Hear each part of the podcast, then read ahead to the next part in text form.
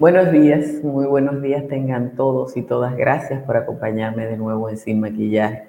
Periodismo independiente posible por su compañía. Hoy es día de San Juan Bautista, así que queda un poquitico de la madrugada de San Juan para, sobre todo para las mujeres que quieren que se le crezca el pelo, así que agarren para un charco, río, arroyo, lago, laguna o para cualquier playa a disfrutar de lo que queda de la madrugada de San Juan. Además, un día muy caluroso, la temperatura en Santo Domingo ya está en 26 grados Celsius, igual que en cinco o seis cabeceras de provincia, como San Fernando de Montecristi, Santa Cruz de Mao, San Pedro de Macorís, La Romana e Higüey.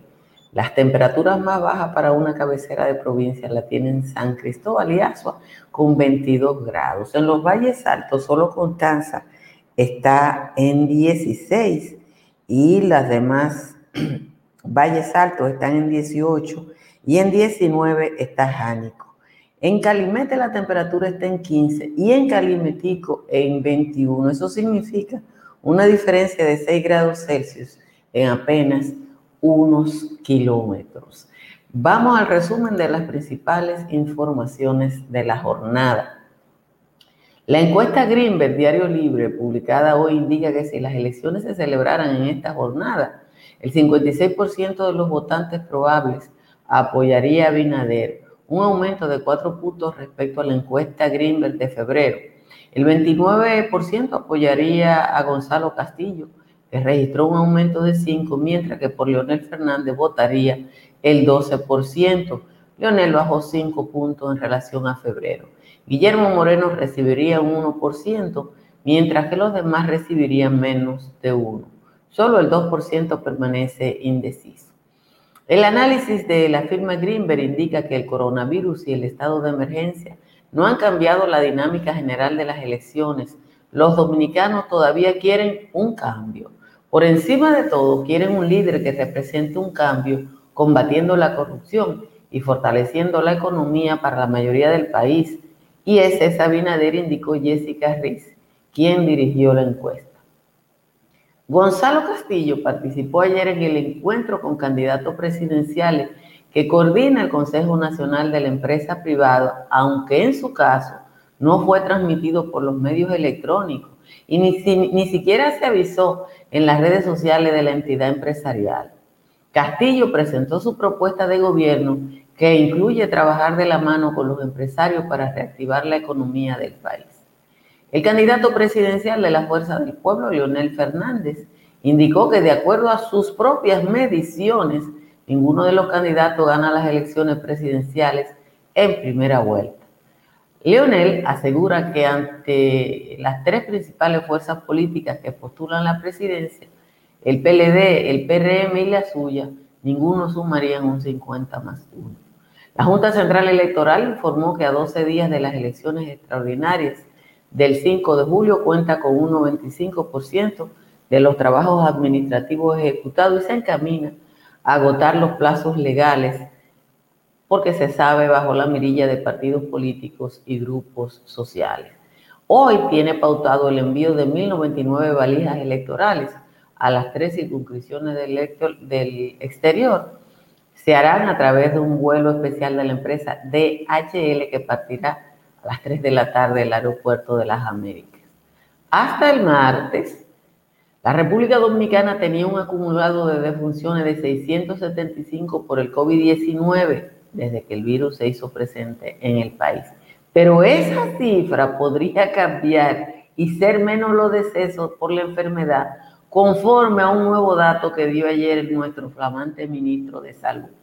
En el boletín 96, emitido ayer, la entidad señaló que de esas muertes solo 400 están oficialmente confirmadas, pero hay 275 que se consideran probables. La Corporación Dominicana de Empresas Eléctricas Estatales informó que la unidad 2 de la central eléctrica de Punta Catalina fue sacada del sistema a las 6 y 40 de la mañana para cambiarle una junta de goma en la caja de filtro, o sea, una zapatilla. Se indicó que el proceso de sustitución de la junta tardaría entre 3 y 4 días, por lo que se espera que entre nuevamente al sistema esta semana. Un video que da cuenta de un incendio en la planta circula ampliamente en las redes y los medios, pero las autoridades no se han referido a eso. República Dominicana, Puerto Rico y otros países del Caribe advirtieron a sus ciudadanos sobre la peligrosidad que representa el polvo del desierto de Sahara, que desde el pasado fin de semana afecta a la región con niveles que no se registraban en los últimos 50 años. El subdirector de la Oficina Nacional de Meteorología, el ingeniero Miguel Campuzano, explicó que la nube de polvo saharianos ha presentado concentraciones por encima de los 200 micrones por metro cúbico, cuando este país raras veces llega a los niveles de 100 micrones. Y finalmente el terremoto de magnitud 7.5 en la escala de Richter, que sacudió ayer con fuerza el centro y el sur de México, dejó al menos seis muertos y varios heridos en el estado de Oaxaca, despertando los peores fantasmas de los trágicos sismos de hace tres años, ahora en plena pandemia del coronavirus. Señora, muchísimas gracias por acompañarme en Sin Maquillaje. Miren, el presidente de la República perdió con la entrega de la encuesta Greenberg hasta su referencia, porque es el segundo golpe consecutivo que le ha dado una encuesta, una firma encuestadora acreditada, eh, en la que se ratifica que el presidente de la República se equivocó con la selección de Gonzalo Castillo como candidato presidencial. Danilo Medina, ustedes saben que esa elección de Gonzalo Castillo no fue a los por ciento. Danilo Medina quedó sepultado políticamente cuando no pudo imponer la reforma constitucional en el año 2019. Lo intentó, forzó, rompió brazo y cuando no pudo, entonces decidió que la persona que iba a ser el candidato presidencial del Partido de la Liberación Dominicana no era Leonel Fernández, que estaba en el carril de adentro, sino que él iba a poner al suyo. Puso seis personas a correr Después sacó a Gonzalo Castillo de abajo de la manga, lo llevó a una primaria con Leonel Fernández en la que todavía están contando, porque se contó hasta la una de la mañana.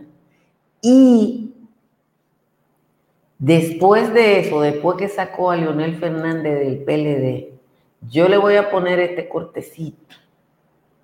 Son 10 segundos que dura, pero hay que ponérselo. Dos cortecitos porque Danilo Medina pecó de soberbia. Mírenlo aquí. Eso fue después de la primaria. Y el cuento es, el nuevo cuento es que lo que pasa en febrero no tiene nada que ver en mayo. Así. Que se inventen la explicación que le van a dar a su gente cuando los votos no les favorezcan en las próximas elecciones. Las elecciones de febrero son la antesala de la victoria de mayo.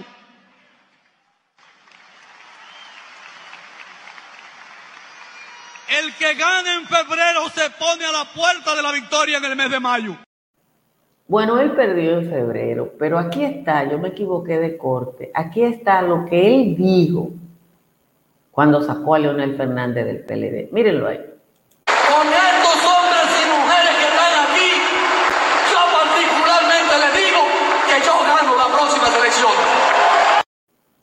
Yo gano las próximas elecciones. Se lo voy a poner otra vez. Mírenlo ahí. Eso. Con estos hombres y mujeres que están aquí, yo particularmente les digo que yo gano las próximas elecciones.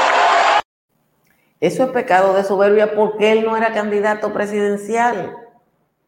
Pero en ese corte a Danilo le salió lo más profundo de sus entrañas. Yo con esto. O sea, yo gano con cualquiera. Leonel Fernández y ninguno de los otros seis son necesarios porque yo gano con cualquiera y cualquiera no haga nada. Señores, lo que pasó ayer en el CONET, yo estaba al mediodía, a la hora del encuentro del CONEP en una ferretería, tratando de resolver todavía en tuerto de esta casa. Y ahí me encontré con una persona que me dijo, ¿usted sabía que Gonzalo Castillo estaba ahí en el CONEP? Digo, yo no, no lo han anunciado. Ni siquiera en las cuentas de redes sociales del CONET pusieron que Gonzalo Castillo iba a ir ayer, como han ido todos los candidatos, lo único que todos los otros candidatos eh, se transmitió a través de las redes y a través de eh, medios de comunicación. En el caso de Gonzalo Castillo ni siquiera lo anunciaron. Y fue un asunto que hicieron una nota de prensa, yo se la leí a ustedes en el resumen, porque no quiere, usted no puede tener un candidato presidencial que no se pueda exponer, que no pueda hablar, que no puede estar bajo el escrutinio público. ¿Qué fue lo que dijo el director, el vicepresidente del CONEL? Mírenlo ahí. César Dargan dijo que los candidatos fueron con las condiciones que ellos pusieron y las condiciones que ellos pusieron era que en el caso de Gonzalo Castillo no se transmitiera.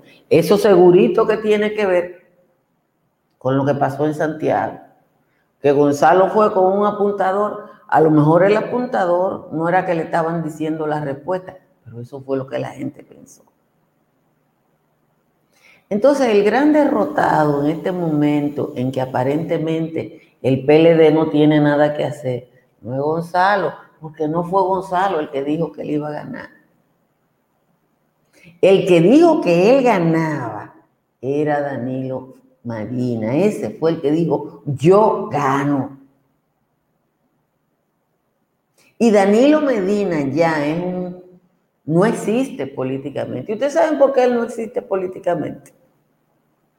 Por una cosa muy simple, Danilo no puede hacer nada. Va a ser un simple expresidente. Un simple expresidente con un nivel de rechazo en la población muy, muy demasiado alto. Entonces, él está bateando de dos y nada. Y yo vuelvo y le digo lo que le he dicho en todos estos días. Danilo ha ido de fracaso en fracaso. Que era el mejor estratega en boot porque nada de lo que Danilo Medina ha hecho para mantenerse controlando el poder en la República Dominicana ha funcionado. Danilo Medina llega a la presidencia de la República con un esfuerzo de Leonel Fernández y una avasallante eh, eh, estructura propagandística dirigida por el señor Joao Santana. Acuérdense que, que Leonel fue a Nueva York y dijo que tenía 40 mil millones de pesos para garantizar el triunfo de Danilo. Y creó una estructura propagandística que empezó un día después de que tomó posesión. Y eso fue visita sorpresa Danilo para acá, Danilo. Señor, esto no tiene ejemplo aquí nunca. Nunca un gobierno tuvo la estructura propagandística que creó Danilo. Pero Joao tuvo que irse y parece que cuando Joao se fue, se rompió la varita mágica. Porque si ustedes echan para acá lo que ha pasado y ustedes ven esos resultados de esa encuesta Greenberg, usted tiene que estar de acuerdo conmigo en que nada de lo que ha hecho Danilo, incluido la, manera en que se ha enfrentado la pandemia del COVID aquí, que primero se ha pensado en la política y después en la gente. Usted sabe lo que está diciendo el lunes y el domingo, que aquí la situación era tan grave que había que hacer una declaración adicional de epidemia local para que una gente que quisiera venir a República Dominicana tuviera que, que asustarse. Para ayer decir que de los 675 casos solo han confirmado 400.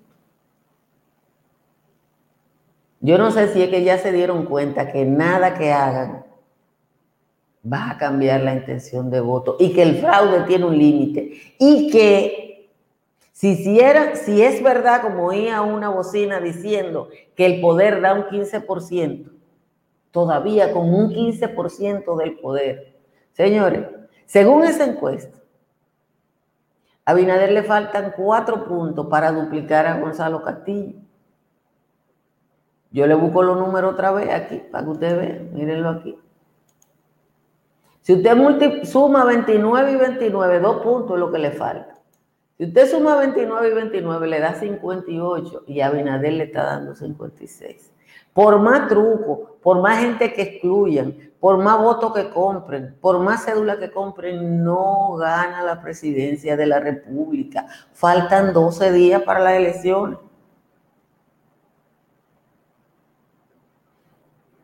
Probablemente lo que pase después de ese presupuesto complementario que fue aprobado simple y llanamente para que Danilo Medina maneje dinero a manos llenas, probablemente lo que pase es que se robe mucho y que se le pague a mucha gente de esas que ha hecho contratos dolosos con el Estado. Ayer, cuando estaba en la ferretería y me dijeron lo del CONEP, me reí mucho porque le decía a Andrés Carela, eh, la persona que me acompañaba, que en República Dominicana tenemos la mala suerte de que los empresarios que negocian con, con el gobierno saben negociar muy bien y los funcionarios que negocian a nombre del gobierno negocian muy mal, porque todos los negocios que se hacen desde el gobierno dominicano son en perjuicio del Estado.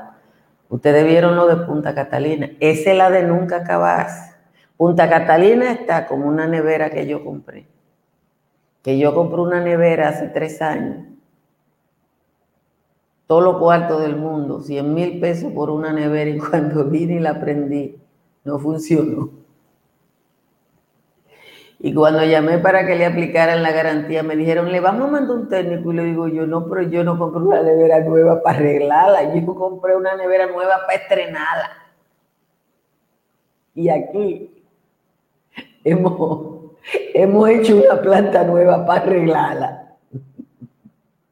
Y uno tiene que reírse porque no vamos a llorar porque esa planta que va a terminar según el mismo gobierno, costando 4 mil millones de dólares, porque acuérdense que eh, hace unos meses, cuando hablaron de vender Punta Catalina, dijeron que iban a vender la mitad por 2 mil millones, y si la mitad vale 2 mil millones, la totalidad vale, vale 4 mil. Esa planta de 4 mil millones de dólares que vamos a pagar nosotros, la han la han construido para empezar a arreglarla inmediatamente. Así que vamos a leer la décima del señor Juan Tomás. Como siempre, agradecer la presencia en Sin Maquillaje de Estructuras Morrison, una empresa que se dedica al reforzamiento estructural, entre otras cosas. Ahí está el hermoso puente de la bahía de Samaná, bellísimo, y muchísimas gracias también a Tamara Pichardo. Tamara Pichardo, si usted va a comprar, a vender, a alquilar en la Florida, llámela el número que está ahí en pantalla, que ella profesionalmente le servirá. Vamos a leer la décima del señor Juan Tomás. Le vi su arregladita, pero no una cosa del otro mundo. Aquí está el señor Juan Tomás. Con un esfuerzo de ánime, los muchachos de Toronto pusieron más que de pronto a esta junta pusilánime. Se logró el apoyo unánime del gobierno y la alcaldía, y aunque no se sabe el día, ni la hora, ni el lugar, en Quebec se va a votar contra esto patapodría. Aunque Castaño Guzmán y la junta que dirige aún con esto no transigen, no es mentira que se van. Por más que ese charlatán quiso restringir el voto, el ciudadano de voto de la ciudad canadiense obligó a que se repiense casi al tri de un alboroto. Canadá dio el visto bueno para que en su territorio sirva de depositorio en este ejercicio pleno de sacar esos obscenos con el voto consensuado que garantiza un Estado amante a la libertad, lejos de la mequita de los que están en ese lado. Aquí la suerte está echada, sea en Toronto o en Quebec. El voto 90-10 tiene su ruta marcada, deben ser habilitadas las urnas en Canadá, y si sea por terquedad, por negligencia o cohecho, nos privan de ese derecho, claro que se va a pelear. Esa es la décima de hoy del señor Juan Tomás. Muchísimas gracias, Juan Tomás, por su aporte todos los días. Gracias a ustedes por su lealtad. Compartan esta transmisión para que le llegue a un número mayor de personas, sea por Facebook o sea por YouTube. Revisen sus suscripciones si no se han suscrito, suscríbanse a este canal a ver si en lo que queda de año llegamos a los 70 mil suscritos. Muchísimas gracias a la gente que nos patrocina. El, próximo proyecto de patrocinio es el audio. Eh, ahora con esto cerradito, ustedes tienen que oír un, un ligero eco y eso lo vamos a arreglar con Dios delante el mes próximo. Miren, a mí me dio vergüenza ajena lo de Gonzalo Castillo. Y me dio más vergüenza que el CONEC haya hecho la aclaración posterior. Eh, ¿Por qué? Porque los otros candidatos se pusieron. Y entonces con él hicieron una concesión y el encuentro fue a puerta cerrada y sin anuncio. ¿Y ustedes saben por qué fue a puerta cerrada y sin anuncio? Para que los periodistas no fueran. Una persona que aspira a la presidencia de la República no puede hacer encuentros a puerta cerrada. No lo puede hacer. Miren, varios de ustedes me han escrito a propósito de la, de la visita de Gonzalo Castillo al brujo Bleo. Incluso Juan Tomás lo, le dedicó uno, uno de sus décimos. Para mí eso es intrascendente. Evidentemente que alguien le dijo al equipo de campaña de Gonzalo Castillo que, que Bleo era una persona influyente y él cogió para allá. Porque si hay algo que tiene posibilidad la gente que esté en el poder, es de ocultar muchas de las cosas que hace. Así que este es un país de farsantes. Hay muchísima gente que va a los brujos y se lee la taza y se lee el vaso y cree en lo que quiera. Por mí la gente cree en lo que le parezca.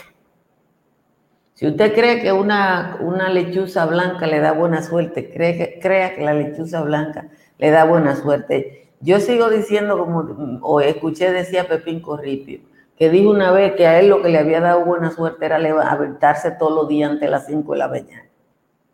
Los únicos que no necesitan levantarse a todos los días a las 5 de la mañana para tener buena suerte son los políticos ladrones.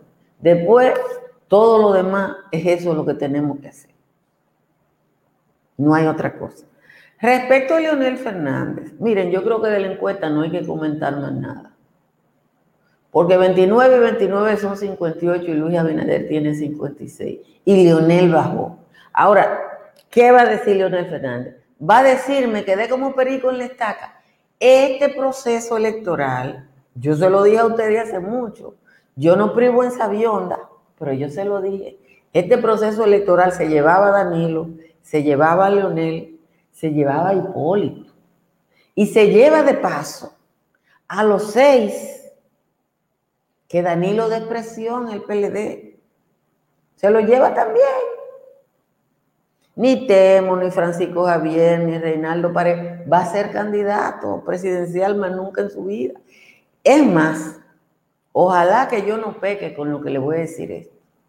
Las posibilidades de recomposición del PLD, de ese PLD al que Danilo le pasó un cuchillo a su dirigencia, son remotas, igual que la fuerza del pueblo. La fuerza del pueblo es un reducto eran las lealtades de Leonel y los favores de Leonel. Una persona que es presidente 12 años de un país presidencialista, durante 12 años es lo más cercano a Dios y en el caso de Leonel él se lo creyó. En el caso de Leonel no solo es cercano a Dios, él creyó que era cercano a Dios. Entonces, 12 años de favores, 12 años de poder no pueden desaparecer así. Ahora Leonel Fernández políticamente no va para ninguna parte. A lo mejor en el caso de él hay una excepción, pero eso no es lo que ha pasado en el mundo. el único presidente, así que yo recuerdo, que logró montarse en una segunda ola fue Rafael Caldera. Y fue porque en Venezuela hubo una crisis política tan grande que, que no tenían a quién buscar y pusieron a Caldera. Y después de eso vino el chavismo. Pero no tiene ninguna posibilidad Leonel Fernández de, recomponerse. Claro está que él no va a decir que es un derrotado y dijo lo que dijo.